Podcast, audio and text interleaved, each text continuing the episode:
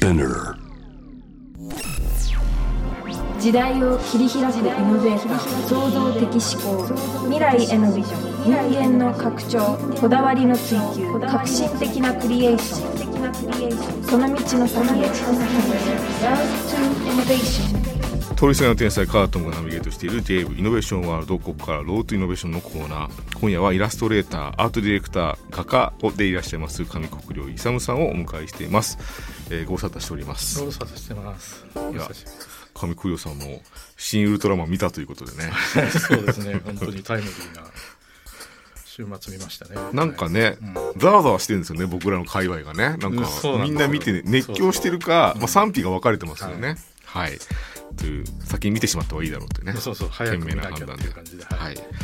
まあちょっとね、この話も気になるところですけども、えーまずですね、上国領さんと僕はですね、覚えてます？僕ね、めちゃくちゃ運命的な出会いなんですよ、本当に。めちゃくちゃ覚えてます。とある京都のね、はい。とあるって言ってもなんか、うんモモナコ広告が なんか主催してるパーティーみたいな。お貴族様がなんかそうなんですよ紛れ込んじゃってみたいな。そうなんですよね。そこにでも、今から考えると、上国領さんが参加してもちょっと不思議なんですけどね。そうですね。和尚さんもいましたしね。そうですよね今朝来て。京都で会場が、はいでそこでなんかモナコの貴族が、なんか主催してるパーティーがありまして、そこのパーティーなんかイベントが一応ありましたねトークセッションみたいなそうですね。はい。でそこのなんか終わった後のパーティーみたいなので、うん僕はなぜか座んなきゃいけない席に座れなくて、うん。なぜか上国領さんたち机人の皆さんがいる 席に呼ばれちゃって、はい僕だけ誰一人知らない席で どうしようと思ったんですけどね。いやもう僕もあの時そのなんだろうちょっと前まで寺で襖絵描いてたから結構もうジャージみたいな格好で行って周りみんなスーツででもトモさんい いつもの感じのそうですねこんな感じではい。あなんか仲間が一人だけいるみたいな。そう現場から直接来てるみたいなね。いやーでもねあの時にいろいろお話しさせてもらったのがすごい印象的で、はい。僕からしたらやっぱスターチームというかスクエニのクリエイティブって言ったらもうねあの国内のなんでしょう。まあいいレンダリングエンジン持ってるでしょうし、ね。もうやっぱりクリエイティブそのなんでしょうね。プログラミングでうん。コンピューターを使ってグラフィックを作る上でもやっぱ最高峰ですから。そうですね。うん。いろいろあのお話伺いながらね、はい。得したなっていう感じなんですけど。でもあのテーブルにうん。和田さんいたじゃないですか。和田さんいました社長、はいはいはい。なんであの人いたんですか？いやーなんかわかんない。そういうのを集めてなんか隅っこの方に 追いやられた感じで和田さんもね本当にあの社長なんだけど僕の中ではこう社長じゃないというかあもうそれが近い存在面白いおじさんと言ったらあれですけどね、うん。本当に楽しい人ですね。あの人があれですか？救いにいた時から、うん。結構スタッフとは仲いい感じだったんですか？あの人。そうですね。あのーまあやっぱりでもあのーうんやっぱりお互い辞めてからの方がね、一緒あそうですか。に飲み行ったり一緒にまあなんかどっか中中国行ったりとかいろいろしてて、うんより近くなりましたよね。なんかすすごいね話しやすい人ですよね。そうですね。すごいいろんなことを知ってるしいろんなことをチャレンジしてうん。面白いですね。うん。はい。でまあその京都行った足でその時上国領さんが襖絵をね書かれてて、あれも大変なプロジェクトでしたよね。そうですね。本当にあの最初聞いた時はまあ正直あのなんて言って断ろうかなみたいな感じで。なんかつながりがあったんですか、そうですね。信者なんですよね。そうですね。あの一休さんの、うん、共通の知り合いがいて、まあ、紹介してくれてってあのお茶の先生なんですけど、はい、大変なことですよ。だって、うん。何百年ぶりとかってことですよね。そうですね。400何十年かぶりでっていうことで。に公開する襖絵を描いてくるってことですよね、はいはいちょっと引き引きましたというかちょっと、はい。えなんで僕にっていう感じでしたけどね僕まさにその出来上がった絵を生でね拝見しましたけど、はいはめちゃくちゃ良かったですけどね。ありがとうございます。本当にあの、うん、あの自分でもやっぱり2年近くかけて描いたんで、あのもう半分ぐらいしかもあの寺に住み込んでやってましたから、うん、もう天命だと思ってやってましたから。でもそれこそ当時の、えまあ、画家って、そういうことされてたんですよね。そうですね。だからね。えそれこそもうその400年前にかか描いてあった襖絵描いた人も、ん。当とほとんど同じような感じで多分今の僕と同じような感じでやってたんだろうなみたいな感じでしたね。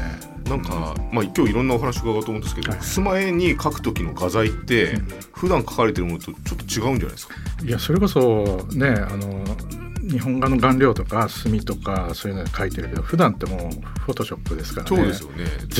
完全にほぼデジタルなんでその絵の具で描くってことはまあまあほぼないですからね、うん、結構試行錯誤がそうですね。僕はその学生時代のしかも洋画だったんで日本画の方ってあんまりもうなくてだからほとんどゼロから勉強しながら書いてって感じでしたねその時は、上国領さんのキャリアをですね分解すると学芸大っていうねところにいらっしゃいました、はいはい、僕なんかうっかり学芸大っていう駅の近くなんですけど、はいはい、その学芸大が移動してるんですよね、うん、もっとそうですね。もう小金井の方小金井の方にね。だいぶ前に、はい、あるんですけどそ、ね,、こではあの画家をね、はい、もう画家生活があったわけですよね。そうですね。あのもう本当に大学時代も4回か 3, 3回も覚えてないけど留年しまくってずっとなんかもう授業も出ずに、ずっと絵ばっか描いてましたね。その時に描いてた絵ってどういう絵だったんですか、あのまああのなんだろう僕結構その時あのアンドリュー・ワイエスっていうアメリカ人のあの、はい、画家がいるんですけど教科書とかにもたまに載ってるんですけどあのその人とかまあ結構好きで、うん、えー、なんかすごくねあの人みたいな絵描きたいって寂しい感じの絵ばっか描いてましたね。なんかこう広い平原に女性が一人ポツンといるとか、うん、なんかそのちょっと叙情的な寂しい絵がそんなばっか描いてましたね。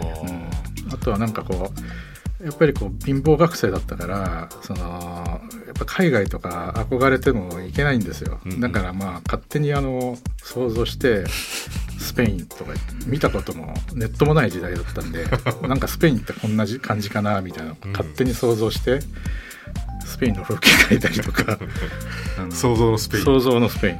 想像のスペイン人はきっとこんな顔かなみたいな、うん、いやでもなんかその学生の時にやられたことが、はいはい、でもなんかそういうちょっと赤量のあるというか、うん、ちょっとエモいというか、そのなんでしょうね絵の中の寂しさがあるとかって結構上国料さんが、うん、まあ、ゲームのキービジュアル描くにしても、うん、映画描く時にしても、うん、結構そこって残ってないですか？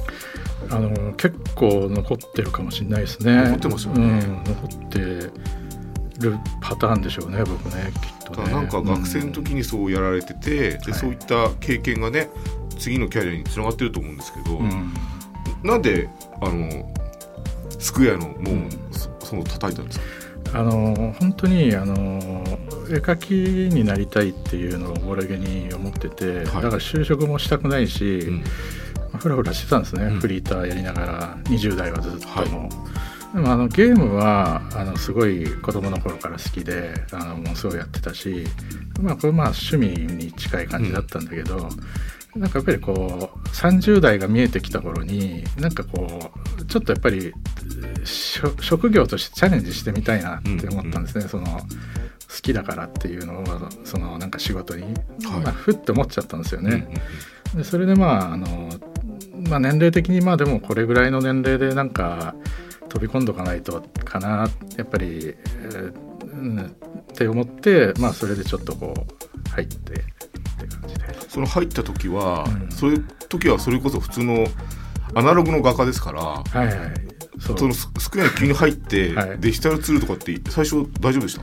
一応あのー、なんていうかこうその前にバイトしてたところとかでそういうのは触れてたんでただあの本当にそういう本職としてやってるっていうよりはちょっとなんかちょっとした絵のパーツ作るとかぐらいだったから最初はもうちょっとついていけないっていうかビビりましたけどね。うん、なんか最初に任された仕事って覚えてますか？最初はあのとりあえずあのその FF ファイナルファンタジーの10っていうのがちょうど始まったばっかりで、はい。はい、まだあのちょっと始まったばっかりだからなんかいろいろこう自由に書いてよみたいなタームだったんですよね。だからまあなんか好きなものを勝手にこう自由に書かせてもらえる時間がまあ一月二月ぐらいあってでまあそれでまあなんかいい絵描くなっていう感じに思ってもらったのかもそのままコンセプトアートをじゃあ本番のやつのもお願いしますみたいな感じで、はい。なんかそうその10から、その最後にあの上国さんが手掛けた15、はいそのまでの、はい。そのハードの進化って、うん。結構凄まじいじゃないですか。凄まじいですね確かにね。凄まじいし、はい。でなんでしょう。進化しすぎて絵に描いたことが逆に再現できるようになってきたじゃないですか。そうですねはい。最初ってなんか描いた絵を CG になんでしょう。3D に立ち上げるってことは結構大変だった気がするんですけど、そうですね。あのやっぱりスペック的とかの問題がそのスペックとかって、その時代時代で頭でイメージしながら描いてました？あのやっぱりあのバランスがあると思うんですよね。なんかこうやりたいこととできないこと。うん。でもそのスペックがあってあのいろんなそのせめぎ合いでやっぱりこうちょうどいいところに落とし込むというか、落としどころっていう言葉を僕らよく使うんですけど、うん。まあなんだろうね。だからあの本当にその一番このハードであのやりたいことが効果的にできる方法っていうのは、まあこういう手段だよなみたいなのはすごくやっぱりどうだろうな。PS2 ぐらいの頃が一番それを制約がありましたね。感じてましたね。うん34ってなるもう5なんてもうだんだんもう、ね、結構現実みたいになってますよね。そういうのがだんだんあんまりもうそこまで気にしなくてもっていう感じに、ね、なってきたんで、なんかそのそうなんかいつもキービジュアルとはい。世界そのつながってるんですけど、うん。どのぐらいなんかそのゲームになった後の世界観までイメージされてんのかなっていうのはずっと思ってましたけどね。えーそうですね。あのもうそこにもうす住んでるぐらいの感覚で想像の中でやっぱりイメージしてある。もう想像の中ではポリゴンに住んでますかそうですねあそうなんですね。うん。へえその方がやっぱり広がりがあるというか。そうですね。僕はなんか結構やっぱりその紙の上に書くっていうよりこうの脳内にあるイメージを落とし込むみたいな感じ勝手なスペインに行ったり、勝手にしてみたり。そう。そのなんかニュアンスがねなんかあの FF 作る時に、うん。あのディレクターがはい。いろんなねテーマを出されてでそのテーマがあんまり資料も見ないタイプだっていうのがなんか面白いなと思って。それやっぱ学生の時のあれなんですかね。普通資料当たっちゃいますよねくまなく。ですね。うん。あのーなんか先に資料見ちゃうとやっぱりそれがこう残っちゃうんで、あのーで結構そのねい今言ってたようにこうディレクターからポンってうん。流れ、なな投げられる文言とかってすごくこうふわっとしてるから、うんえそれどうとでも取れるよなそれっていうところもあるんで、そうですよね。まあまあ一回やっぱ想像してでもギリギリまで粘ってからなんかまあ資料かなみたいな感じのところはありますけど、もちろん見ますけどね資料もね、うん。なんかそう上国さんがなんかもう上国さんで略してるの知ってたんですけど、もう全然それ上国亮さんがですね。は、あのーなんかそのえっ、とねビジュアルを作る人と映像を作る人の違いについてなんかおっしゃってて、いはい。そのなんでしょうね。そのグラフィックそのイメージを作るにあたって映像の人はフレームで考えてると、うん。で上国亮さんはなんか道順で考えてるっておっしゃってて、僕どっちかっていうとフレームで考えてたなと思っていろんななんか考える時に、はいはいはいはい。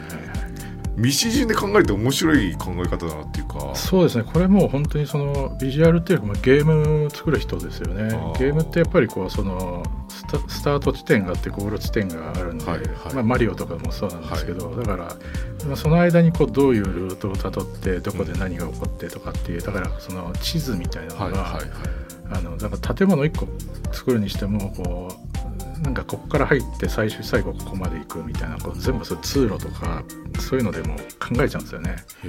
へ絵を描く時もそういう感じでああの辺に行ってみたいってなったらそこまでなんかこうつながってる なんかあるとか。もうそれ職業病に近いんだけどもうそういうふうに考えてたんですよね。だからそれ細田監督と仕事した時に、はい。まあ、結構衝撃だったんですよ。そのフレームだけでいい。んだっていうので、そうなんですね。なんかそう。竜とそばかすの姫も普通に拝見しましたけど上国さんが担当されたのは、えー、竜が住んでるお城はい。とあのクジラ？クジラ。イメージですよね、はい。はい。強いイメージですよね。そうですね。あのありがたいですね。すごくこう大事なところ任せていただいて。どういう発注があるんですか？細田さんからは。あのまあ本当にそれもあの紹介されて、はい。あのお会いしてあの参加させていただくことになったんですけど、はい。最初はまああのその2人でねあのなんだろうこう話をしてまああの一緒にちょっとこう参考にした映画とかチラチラっと見ながら、はい。で、まあ、イメージをなんかすり合わせてねまあなんかあのその竜が住んでるはい。あのお城を描いてほしいんです。外観を描いてほしいんですって言われて、でやっぱ中も全部描いてほしいってなって。で最後にクジラもできればみたいな。どんどんこう でクジラクジラの今日なんか子供もいるんですみたいな。どんどんどんどんこう。オプションが増えてきたんですよね。そうそうそうですね。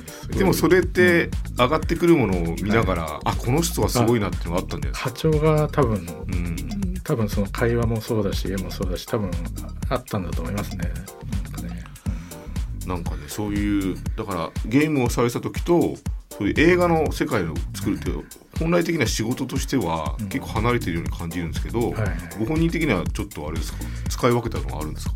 いや結構カルチャーショックでしたよさっきのフレームの話もそうだけどそのやっぱりあのフリーになってからあのアニメの仕事をず全然やったことなかったから、これがまあほぼはじ初めて、はい。あのやるアニメの仕事だったんでやっぱりこう考え方だいぶ違うなっていうので最初ねびっくりしましたけど、うん。やっぱりあれですかね、うん。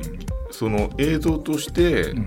こういう映画撮りたいっていう多分考えますよね細田さんは、ううそうです。でもそこの絵に入れ入ってる設計が頭の中に上古良さんのあるんですもんね、そうですね。例えばその後ろから見たらこうなっててとか横からだととかあるんだけど細田さんが正面からしかもう絵として欲しくないって言ったらもうそこそこが全てだっていうところがもうあのあ楽楽というかまあねあの考えなくていいんだその辻褄とか別によくてあの。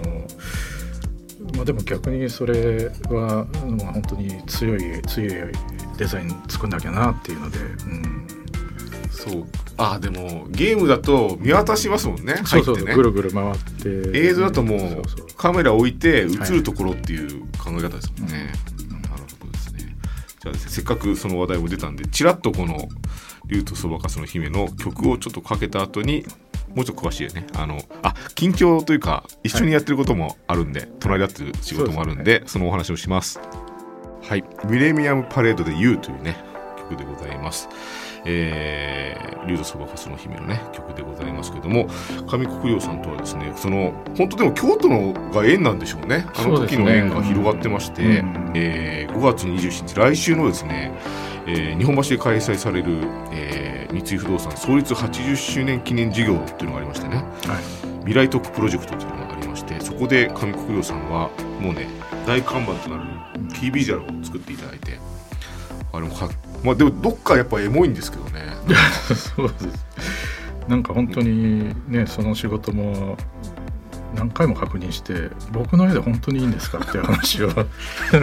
えーでも今ビタッとハマってますよね。そうですね。あの自分的には結構寄せたつもりで、そうあのー日本橋を舞台にした街の拡張というかね、まあはい、街づくりの次の段階のやつを三井不動産さんが目指しているということもありまして、僕らはねクリエイターとしてそれに携わってるんですけども、うんはい、なんか一緒になんか参加されてる方でご存知の方っていらいらっしゃいますか？えっ、とですね結構いまして。富安さんとか。富安さんはやっぱりねあのそう飲んだことがある人が3人。あのトムさんも合わせて3人。あ僕もね。はい。やっぱりあの富安さんとかはねすごくやってることが一番近い人なんで。隣ってますよね。そうそうそう。だからあの1回しかねでも直接会ったことないんだけど結構その時一緒に深い話 というかいろいろしましたね、うん。三木本さんとかね。もうこの三木本さん海田さん加藤さん森本さんとかこの辺はもうレジェンドですよね。そうもう見たら目がつ潰れる 感じでもう見たくないぐらいやばいですよね。人たちですね。そう見たすぎて見たくないです。そう。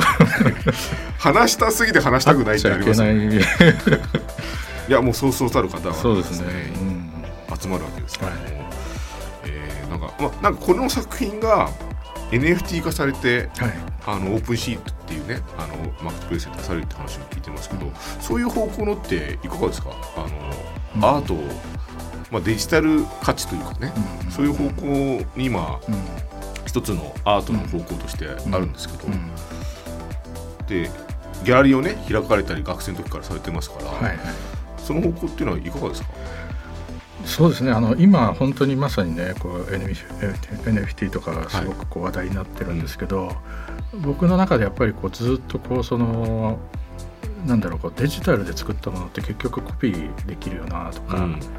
まあ写真だったら多分プリントできるしうん。っていうだからその学生の頃からそうですかね。その一点物の油絵とか描いてたから、うん。い一点物しかないから一点だからまあ価値があるんだけど、うん。そういうのってこうどんどんコピーできちゃうよなっていうのでだそこの価値の定義って、まあ、例えば写真だったらねそのプリントの数をもう絞ってあれしたりとかもう10枚しかプリントしませんとかいろいろあるんだけどこうデジタルってもうもはやそういうのも無理だしだからずっとなんかジレンマというかなんというかこうねどういうふうに基準価値の基準をっていうのはあずっと思ってはいましたけどねなんかうん。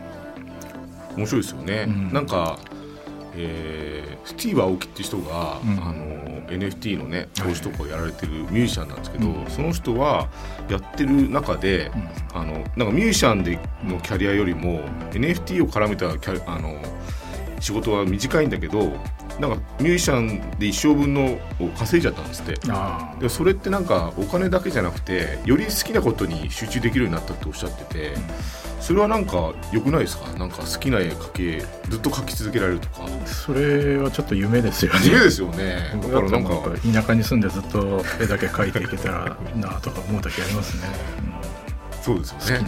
うんだからなんかこういう試みもねなんかご一緒させてもらって、はい。でも僕としてはなんかうん同じ場所でほぼ同じ場所で売られるってことは値段がついちゃって嫌だなっていうか そこになんか勝ち負け生まれるのかなと思ってちょっとね。いやその僕ねあのちょっと夢でね全然値段つかなかった夢を見て上国領さんのだけ誰も入札してないっていうやば悪夢を見たことあって、い怖いですね。やそこまで深く考えてなかったんだけどなんか俺 なんで俺こんな夢見たんだろうみたいな。いや僕もね考えてなかったんですよ。はいはい。でこの並び見て、うん。あれ？と思って。これみんな多分値段つくなと思って。嫌ですよ。嫌ですね。最悪ですよね。じゃあもしなんか売れなかったらちょっと飲み行きますかね、飲みに行きました それはそれでなんかね、うん。そういう時のお酒って死にますからね。そうですね。はい、ということはまあでもそんなことないと思います。あの絵素晴らしいんでね、はい。解説と思いますし、まあ、今後のねあのプロジェクトも聞こうと思ったんですけどいろいろまだ話せない話も多いということでね、はいなんかまた話せる話ができたらぜひね、はいお話しさせてください。はい。えーそう、えーまずはですね、その27日から公開されるね、あのー記念事業、未来特プロジェクト、ぜひね、ご期待ください。上国領さんもはじめとする、いろんな方々がね、森本浩二さんとかね、三木本さんとかやばいですよね。そうですね。はい。うん。ぜひね、売れ残っても怖いんで、ぜひね、入札だけでもしてくださいみたいな、怖い。ます。じゃあまた遊びに来てください。はいありがとうございまますたね。はい。というわけで今夜お迎えして光栄でございました、えーゲストはイラストレーターアートディレクター画家の上国領勇さんをお迎えしました。ありがとうございました。ありがとうございます。J-Wave Innovation World. Innovation World